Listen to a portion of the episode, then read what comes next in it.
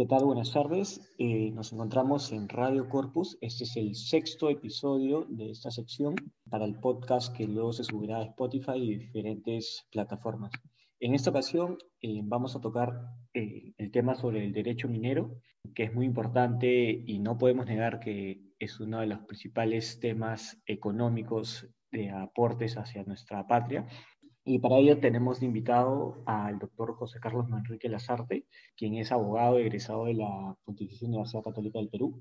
Es especialista en Derecho Ambiental Minero eh, por la Universidad de Denver, Colorado, de los Estados Unidos, y en Derecho Internacional en la Universidad de San Francisco de California. Actualmente es catedrático en la UPC y cuenta con una amplia experiencia laboral en el sector minero y de hidrocarburos. Muy buenas tardes, doctor José Carlos. Buenas tardes, Diego. Qué gusto estar compartiendo un momento contigo. No, el gusto es mío y el de la asociación. Muchas gracias por aceptar la invitación. Eh, bueno, doctor, eh, rápidamente quisiera pasar a, las preguntas y, bueno, sin hacer, hacer una brevísima introducción. ¿no? Sabemos que en el transcurso de los últimos años la actividad minera en el Perú ha crecido de manera significante. Eh, es más, hablábamos de este periodo del 2004 a 2011, que fue el boom de los, de los minerales, eh, finalizado el gobierno de Toledo y durante el segundo gobierno de García se vio un gran crecimiento económico.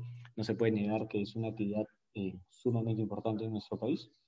Y surge la siguiente pregunta, ¿no? Eh, doctor, ¿cuáles cree usted que son las ventajas o beneficios de la actividad minera que trae nuestro país? Gracias, Diego. A ver, en realidad, nuestro país es un país de recursos mineros. No podemos decir que es un país minero. ¿Por qué? Porque para que nosotros podamos entender que somos un país eh, minero, tendríamos que estar explotando al menos el 40% de los recursos naturales que tenemos en el país. Entonces, pero resulta que en la realidad, en la práctica, al momento estamos explotando 12%. Entonces, eso significa que queda un potencial, pero súper enorme por explotar. Es por eso que decimos que nuestro país es un país de recursos mineros. Ahora, es muy probable que con los años podamos en realidad subir en la explotación minera, descubrir más eh, depósitos mineros, hacer más exploraciones. Eso sí se va a ver en un, en un plazo determinado o de pronto indeterminado, como, vemos la coyuntura.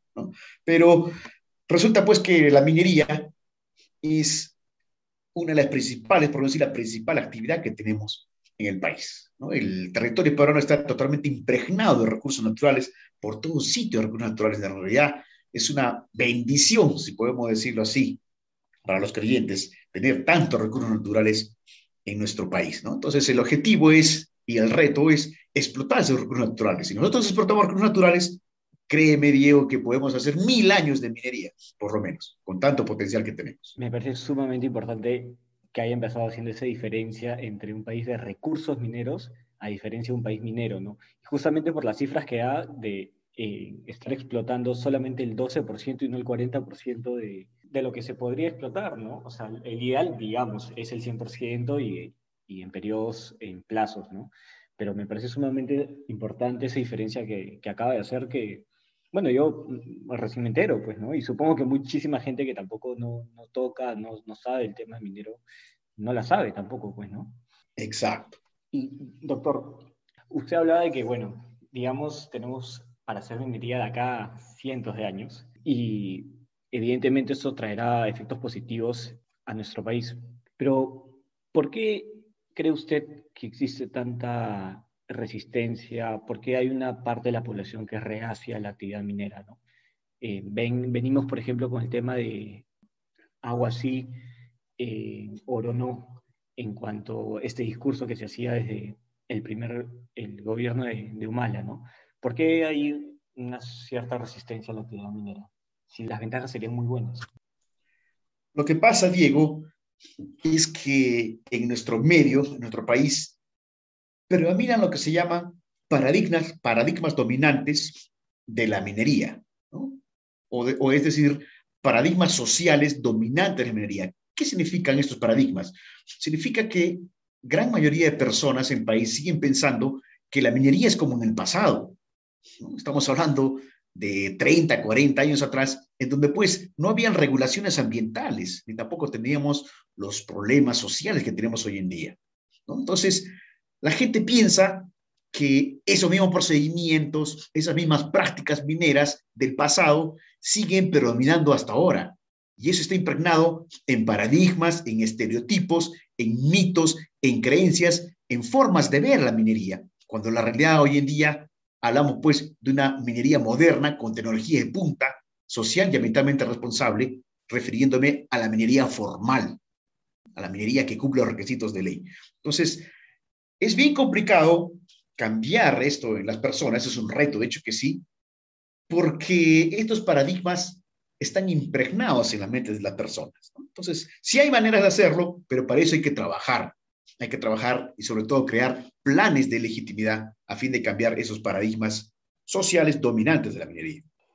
Sí, y justamente en cuanto a esos paradigmas, eh, digamos, se me viene a la, a la, mente el ejemplo de Estados Unidos, donde uno ve minas y a media hora, una hora de donde están las minas, pues hay colegios, hay toda una ciudad y son minas mineras responsables, ¿no? Entonces, yo creo que, como dice bien usted, hay un cierto desconocimiento a este tipo de minas, por ejemplo, se me viene a la mente el Newmont Mining Corporation, que justamente está en sede de Colorado, donde usted estudió.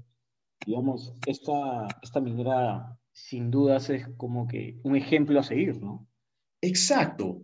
La minería es una oportunidad, Diego, ¿no? La minería no debe ni va a asumir las atribuciones que le compete al Estado, las obligaciones que tiene el Estado, porque cuando hablamos de educación, salud, ¿verdad? Hablamos de postos, hospitales, son temas que le competen al Estado. La minería no, no debe ni tiene por qué asumirla. Sin embargo, la minería, la actividad minera, actúa pues como un aliado estratégico responsable, cuya función en conjunción, en conjunción con el Estado y con la sociedad civil, de manera participativa y bajo un planeamiento estratégico, pues de hecho quedaría, dará y da buenos resultados. Pero tenemos que involucrarnos pues todas las partes, todos los agentes.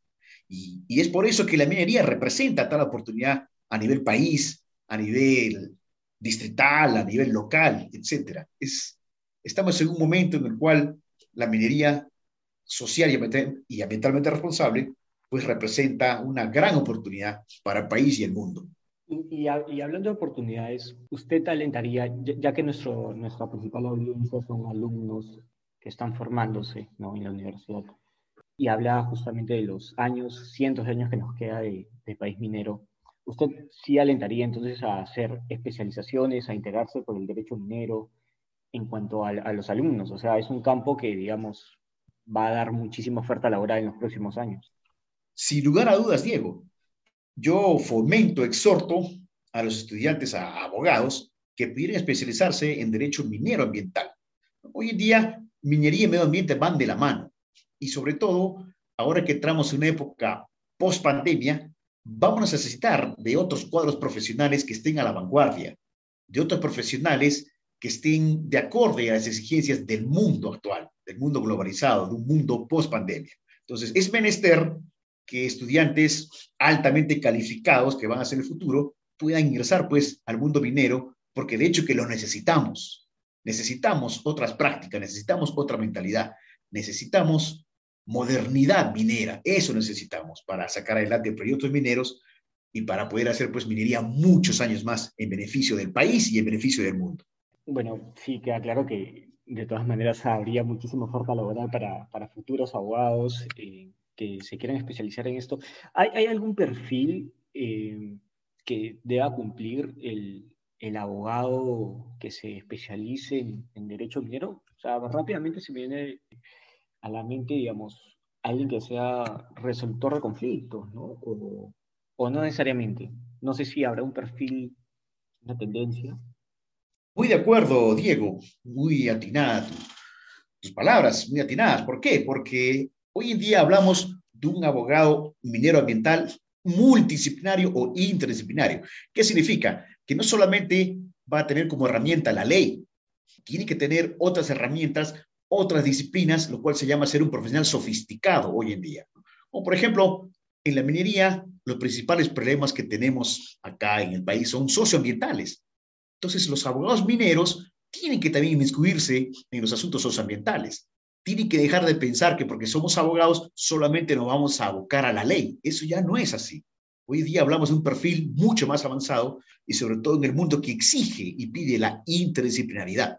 Entonces, ese perfil de los abogados, como los que forma la UPC, de hecho, pues, que son los, que, los primeros que van a inmiscuirse en el tema y los que van a liderar los cambios en la actividad minera que próximamente se viene, especialmente en época post-pandemia, como acabo de mencionar.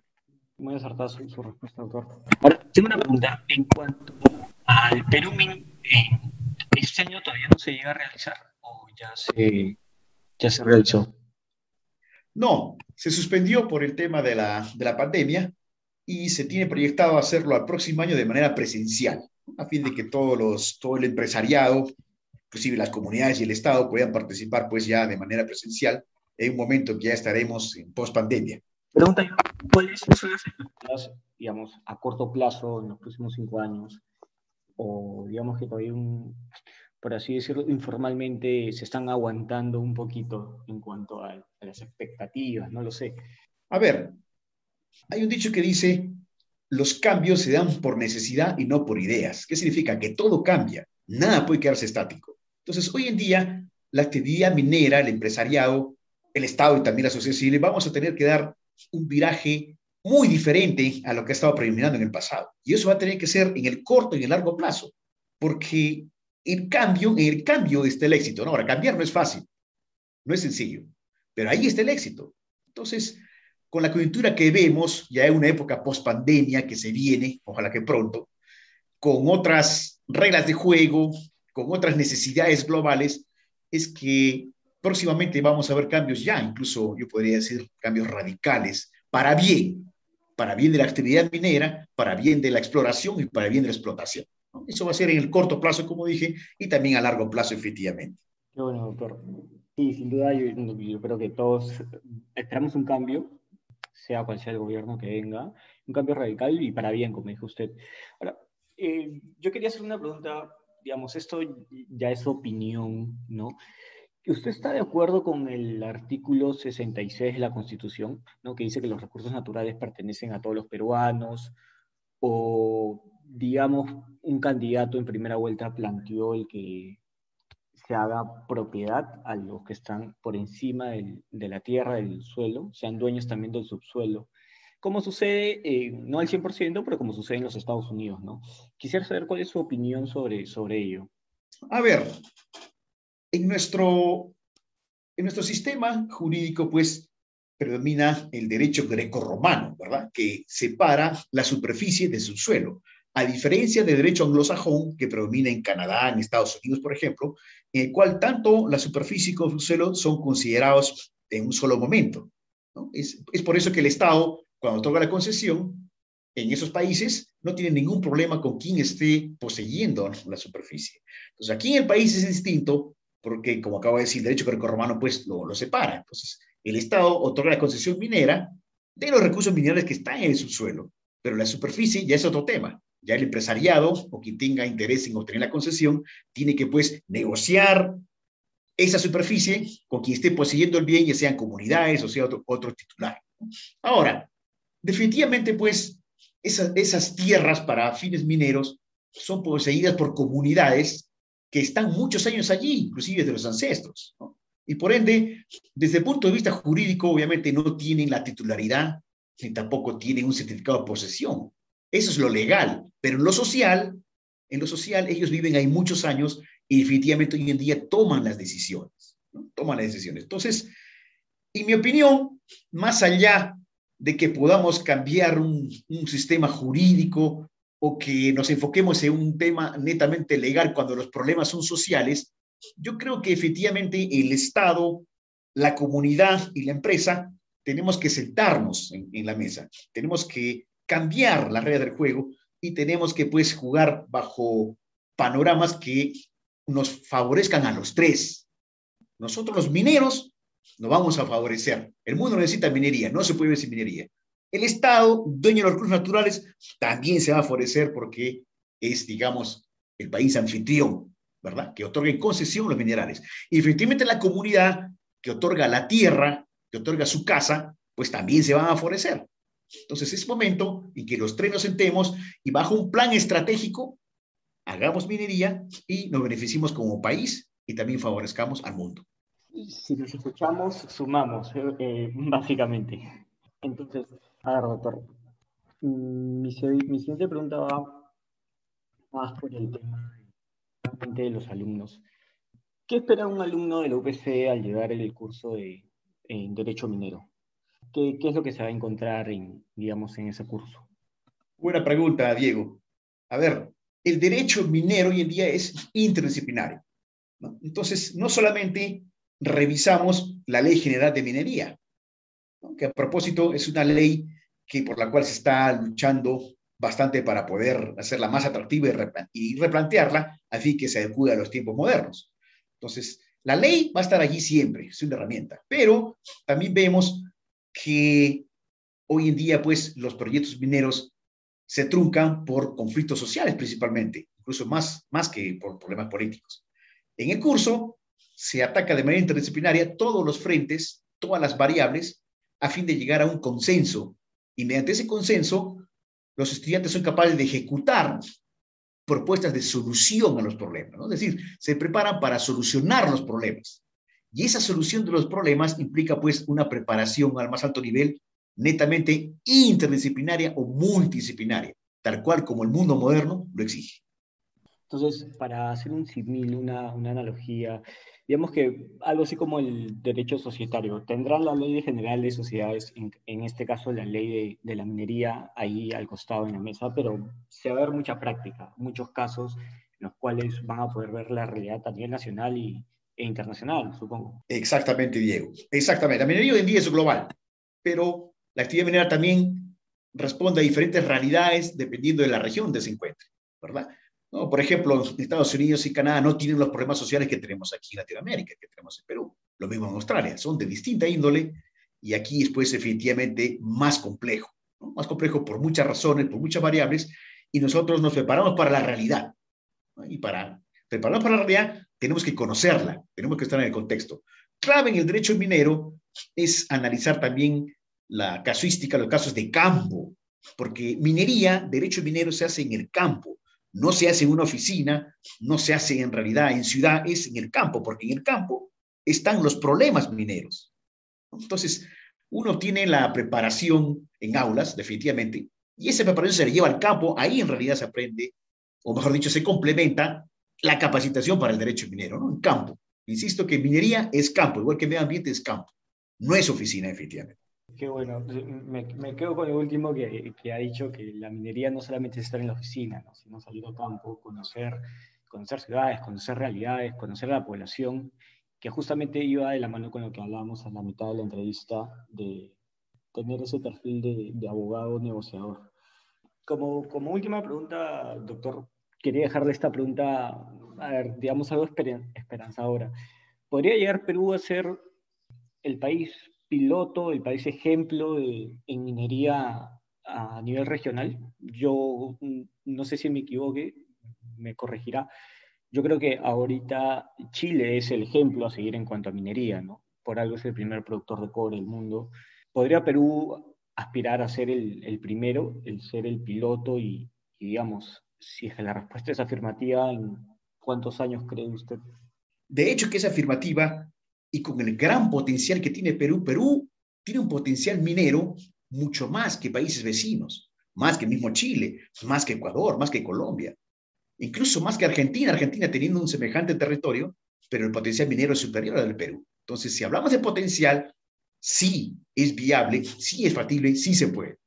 Pero para eso tenemos que tener herramientas, para eso tenemos que tener bases sólidas, tenemos que replantear muchas situaciones, aspectos culturales, aspectos académicos, aspectos profesionales. Necesitamos cambiar, ¿verdad? Necesitamos cambiar como país, necesitamos cambiar como profesionales, necesitamos cambiar como contribuyentes sociales. Entonces, teniendo esas bases, teniendo esos cambios, teniendo esas herramientas y calificándonos, preparándonos al más alto nivel, sí se puede lograr que Perú sea en realidad un ejemplo. Teniendo una visión geopolítica, ¿no? Exacto, efectivamente. con una visión geopolítica. Entonces, sí es viable hacerlo. Y yo, yo creo que sí va a ser. No puedo decir un tiempo cuándo, pero yo insisto que los cambios sean por necesidad, no por ideas, y puede tomar mucho tiempo. Podemos tener muchos problemas, pero todo pasa en la vida. Entonces yo confío y creo que sí, en algún momento en nuestras vidas, veremos pues que, que Perú tiene liderazgo minero a nivel Latinoamérica y, ¿por qué no?, a nivel mundial. Sí, perfecto. Yo también me dio buena frase de, los cambios hacen por necesidad y por ideas. Sin duda animar a, a nuestros compañeros de universidad, ya sea de la UPC o de otras, a que elijan cursos como Derecho Minero, ya sean electivos, como en esa universidad o en otros, para, para formar nuevos eh, especialistas en, en, Derecho Minero, Derecho Ambiental también podría ser. Yo creo que va, va a despertar mucho interés en entrevista y, no sé, darle muchas gracias y que quisiera añadir algo más. Gracias a ti, Diego, por esta oportunidad. Y definitivamente, pues, yo una vez más exhorto a que los estudiantes de Derecho tengan en mente especializarse en Derecho Minero Ambiental el país es netamente grande en recursos minerales, tiene un, potencial enorme. Y finalmente, pues nosotros los peruanos, los que estamos involucrados en el tema de la minería, hemos nacido siendo mineros y moriremos siendo mineros. Muchas gracias, Diego. Un placer. Muchas gracias a usted. Eh, estimados oyentes, esta fue la entrevista al doctor José Carlos Manrique, eh, abogado egresado de la Católica con una especialización en Derecho Ambiental Minero de la Universidad de Denver y otra en Derecho Internacional de la Universidad de San Francisco, California. Actualmente catedrático de la UPC. Así que podrán los que deseen eh, inscribirse en su curso. Eso es todo. Eh, y nada, no se olviden de seguir a la página web, nuestras redes sociales de Corpus Juris. Y este podcast muy pronto lo podrán escuchar en Spotify. Muchas gracias.